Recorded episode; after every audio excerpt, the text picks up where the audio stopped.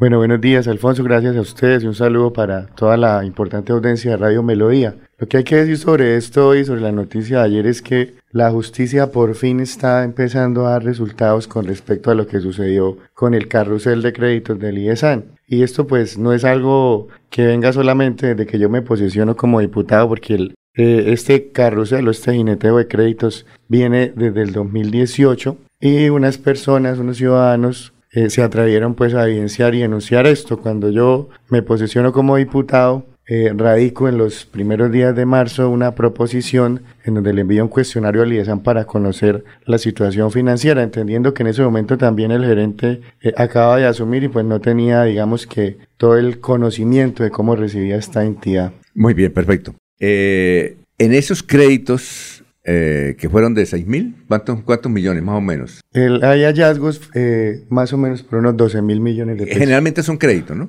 son créditos. Porque el IDESAN únicamente le, le, mm. adjudicaba era, o, le entregaba créditos a entidades públicas. Sí, el IDESAN se creó eh, medio la ordenanza 19 del 73 de 1973 para hacer créditos de fomento. Pero lo curioso es que la asamblea del 2017, los, que estaban en el 2017, hacen una modificación a los estatutos del IESAN y a su objeto pues contractual y lo que empieza a hacer el IESAN es que empieza a desarrollar unos créditos que no eran de fomento, sino unos créditos que ellos empezaron a llamar los créditos de tesorería, mediante la cual pues le prestaban dinero a particulares, incluso eh, le prestaban a empresas que no tenían que ver con el desarrollo de Santander. E inclusive le prestaron, no sé si usted quiere dar los nombres ahí. Sí, hay un...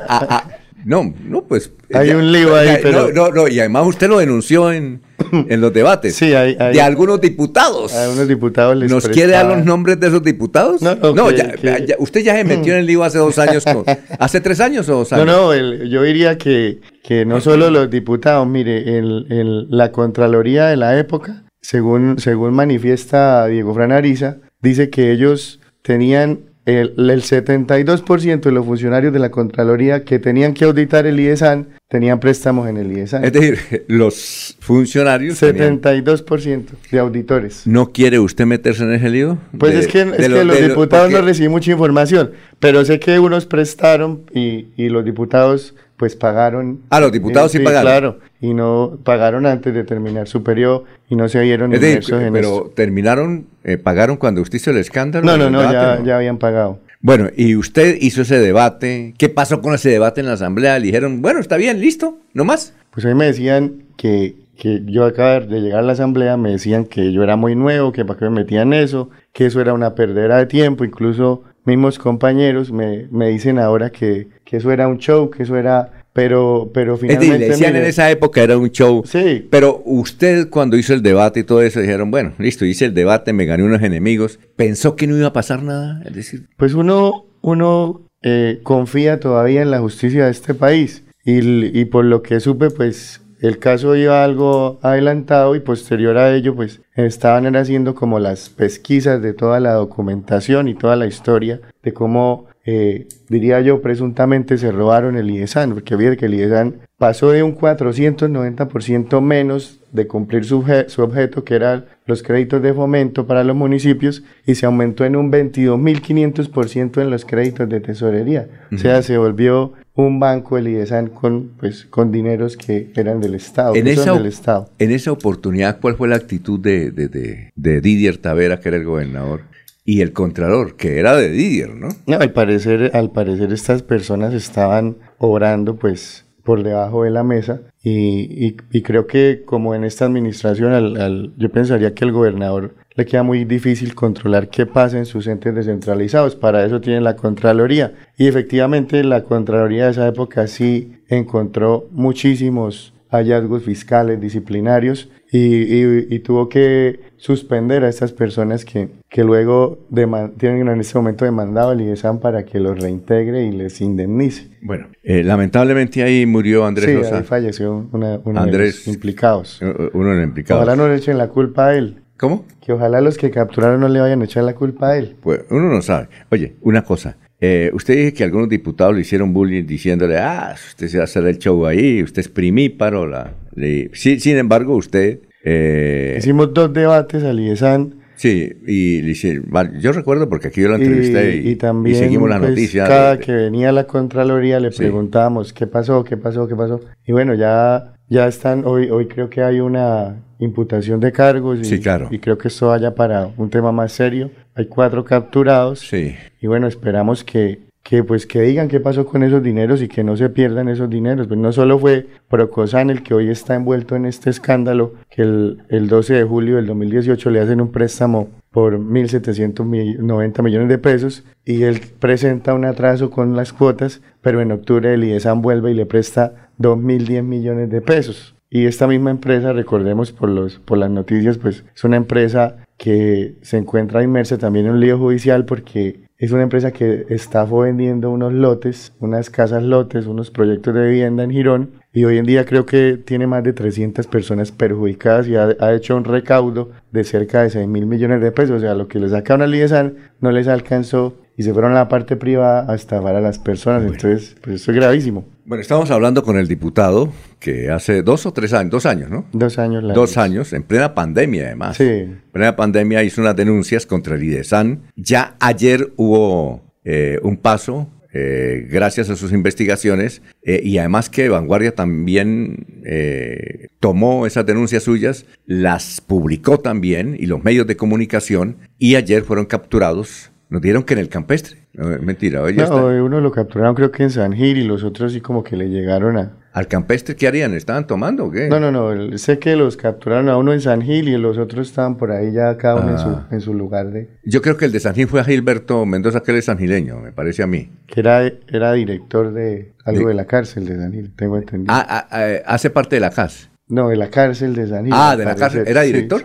Ah, no sabíamos. Es lo que he visto en noticias, pero no, sí, sí. no, no, pero quien fuera director, supongo yo que estaba todavía dentro, de, dentro del IDESAN. El IDESAN eh, entregó créditos a Procosan. ¿Procosan de qué era? ¿Quién era o quién es el dueño de Procosan? ¿O para, qué sirve? ¿O para qué sirve? ¿Es como una panadería o qué? Procosan era una empresa de proyectos de vivienda de Santander. ¿Y quién es el dueño? Aquí en, en, lo que nosotros pudimos investigar aparecen, pues, aparecen unas personas que, un señor Carlos Augusto Pedraza, una señora Marta Rocío Ojeda y un señor eh, Constantino Sánchez Gómez, pero no sabemos ellos. Eh, aparecen ellos como dueños de. Aparecen como dueños, como dueños de un predio que que era garantía para un préstamo de 6 mil millones. ¿Sabe cuánto valía este predio, Alfonso? ¿Cuánto valía? 500 millones de pesos. Y, ahí lo pusieron en 6 mil millones. Y, la deuda que tienen hoy ellos es de casi 6 mil millones con los intereses. Porque en la época que yo hice eh, el debate, que fue en julio del, del 2020,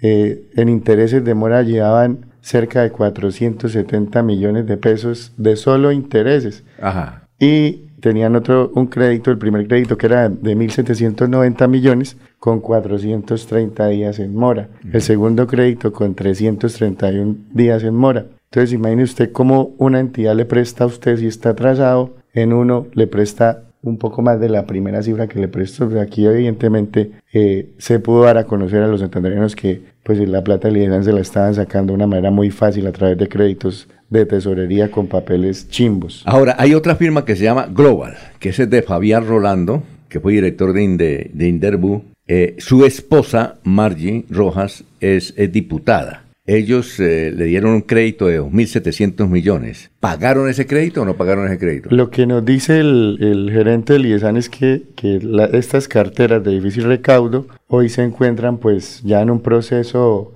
eh, jurídico en el que pues ellos a través de algunos bienes y algunas garantías esperan recuperar esos dineros. O sea, nos dice que va bien y que están en la recuperación de esa cartera. Pero dudosamente yo creo que, que se pueda recuperar dinero por lo menos de la empresa esta Procosan. Bueno, perfecto. A ver, eh, don Jorge, en Dibuya, en La Guajira, lo escucha aquí el joven diputado de la Liga, Jonathan Duarte. Jorge, lo escuchamos. Buenos días para el diputado Jonathan Duarte. La pregunta, don Alfonso, sería a esta altura de si, si fue necesario hacer ese cambio en, en, en, la figura eh, jurídica de, del IDESAN para poder eh, iniciar este proceso de, de, estas irregularidades de préstamos o si se tiene identificado desde cuándo vendrían estos funcionarios actuando de manera coordinada para poder eh, diligenciarlos a personas que obviamente se sabía que no iban a terminar eh, pagando la deuda con la entidad. Pues Jorge, eh, yo diría que esto fue del 2017 a mi juicio, porque en el 2017 presenta IESAN una ordenanza a la Asamblea del Departamento en donde prácticamente le pide que le permita abrir una línea de crédito que se llamó eh, créditos de tesorería. Y esos créditos de, tesorería los aprobaban, eh, la, parece la persona que falleció y los aprobaba uno de los que está capturado de una manera pues fácil. Usted, para mi entender, uno necesitaba era ser amigo del gerente del IESAN y ahí él le prestaba su plática sin mucha garantía. Bueno, eh, don eh, Laurencio. Eh, señor diputado Jonan Alexander Duarte Rojas, buen día. Pero me parece que hay falta una situación bastante interesante. Es que las investigaciones en este momento son porque faltó soporte legal para otorgar los créditos a personas, porque creo que la ordenanza, usted diputado sabe que una ordenanza está por encima de otras cosas. La ordenanza transformó a IDESAN, que era únicamente para los municipios, los créditos y para entes descentralizadas, pero con esa ordenanza que aprobó la Asamblea, la cual hace parte usted ahorita, fue que permitió la transformación y en este momento la situación de los señores eh, directivos del IDESAN es por el carrusel de créditos que otorgaron sin cumplimiento de los soportes legales. Esa es la situación. Entonces, ¿ahora qué se puede decir? No, eh, yo hago referencia a la ordenanza es porque esto pues le permite al IESAN empezar a prestar esos dineros, porque en, los, todos sabemos que no hay nada más fijo que los dineros que le debe el Estado a uno, porque la plata siempre tarde que temprano la pagan. Pero lo que hizo el IESAN fue cambiar su objeto y convertirse en un banco. Entonces, aquí hay una investigación que lo que nos dice eh, un poco por encima la fiscalía es que ellos están eh, eh, pues definiendo que estos préstamos se hacían sin el lleno de los requisitos y lo mencionaba hace un momento. Eh, cuando uno hace un préstamo en algunas entidades pues piden una garantía, pero una garantía que tenía un costo de 500 millones para hacer un crédito de cerca de 4 mil millones y que hoy en intereses lleve casi 6 mil, pues sí, eh, efectivamente hay, unas grandes irregularidades, Laurencio. Pero sin embargo, por ejemplo, en el caso de Girón, el municipio de Girón tiene un gran crédito también más o menos que fue de tesorería para su época. ¿No cabe lo mismo? No, el, el, el, era, un préstamos entre instituciones del Estado y según entiendo en el último debate que hicimos, eh, el compromiso, bueno, el primer debate que hicimos, el compromiso de Girón era eh, a diciembre de ese año, que fue cerca del 2020, empezar a hacer unos pagos. Sí, el crédito del, del, del, municipio de Girón era un crédito bastante alto porque eso fue en el 19 de diciembre del 2018 y se le desembolsaron 16.285 millones pero creo que hoy ese crédito se encuentra, si no está al día, ya es, ya es muy poco lo que le falta para estar al día. Y otro dinero fue para comprar territorio de Ferticol, que también es el otro lío, porque es del Estado, anteriormente Ferticol en Barranca Bermeja. Sí, señora, ahí tienen un pleito por, por unos dineros que se usaron para comprar lotes de, de la empresa pues liquidada Ferticol. Bueno, ¿ustedes van a hacer un debate? ¿Va a convocar usted debate frente a estos hechos? Sí, vamos a... Para que no se dilate. Oye, eh, pero Usted sabe cómo es la justicia, ¿no, Jonathan? Usted está muy joven, pero le cuento, en 15 meses hay vencimiento de términos. Eh, esperemos que las pruebas que, que tiene la, la, fiscalía en sus manos, que supongo yo son muchas, sirvan para, para determinar esto y no solo, no solo lo que pasó acá, porque del IESAN de la época yo no puedo decir que el IESAN de ahora esté haciendo las cosas mal porque pues... ¿Sigue prestando particulares o no? No, no, no, eso ya, se reestructuró, eso... Ya, ya pararon. con el debate y luego vino un cambio, ellos se comprometieron y pues yo puedo decir que han cumplido y, hace poco pues creo que el, el IESAN ya mostraba cifras positivas dentro de sus arcas, ah, entonces esperamos que que lo hagan bien, que sigan así. Y, claro que le vamos a hacer un debate porque sí necesitamos saber. ¿Para cuándo? Hay que estar pendiente, ¿no? Sí, vamos a. Vamos a, ¿Este año se podrá este año o el año entrante? Yo creo que alcanzamos a hacerlo eh, el año entrante. Oiga, y nos avisa para darle difusión porque el asunto no se puede quedar aquí y hay que insistir, vencimiento de términos. Sí, señor. no, y agradecerle a ustedes que, que pues desde que yo llegué les, les No, y gracias por darnos la primicia hace dos años, vea usted. Y mire ya dónde va eso. Va. Oiga, a propósito, ¿qué ha pasado con la liga? ¿Usted de la liga? ¿Eso qué? ¿Se acabó o no se acabó? Su jefe Rodolfo, ¿qué dice? Porque él no, no ha vuelto a aparecer en los medios. La liga no se ha acabado, estamos ahí en, las directivas de la liga están en un, en un proceso de resolver cuál va a ser el futuro del, del movimiento, que pues esperamos se convierta en partido, pero por ahora pues no, la liga sigue, sigue viva. Es decir, usted sigue Yo hago parte de la militancia del, de la liga. Es decir, ¿usted todavía es su jefe Rolfo o no? Sí, señor, mi jefe es ingeniero Rolfo. Ah, sí. ¿Y cómo está él? Cuéntenos, ¿qué hay de. Muy ¿Cómo bien, está el estado ánimo de él? Porque él está él bien, desapareció. Tranquilo, eh, por ahí está estudiando unos presupuestos de la gobernación, está analizando cómo se encuentra el departamento desde su punto de vista, pues. Mm, o sea que va, va- va a ser candidato con o fi- con firma. Eso le toca con- si el partido no le no se lo autorizan, porque yo creo que allá le están haciendo mucho mucho bullying para que no le autoricen el partido, entonces será por firma, ¿no? si no hay partido, yo creo que nos vamos por firmas. Por que firma. nos- ¿Y Rodolfo? licencia. Con Rodolfo a la gobernación. Con Rodolfo a la gobernación, vea usted. Una primicia. Gracias, Jonathan. Muy Bueno, amable. gracias, Oiga, ¿y qué? ¿Y, y, y ya le llegaron las amenazas o todavía no?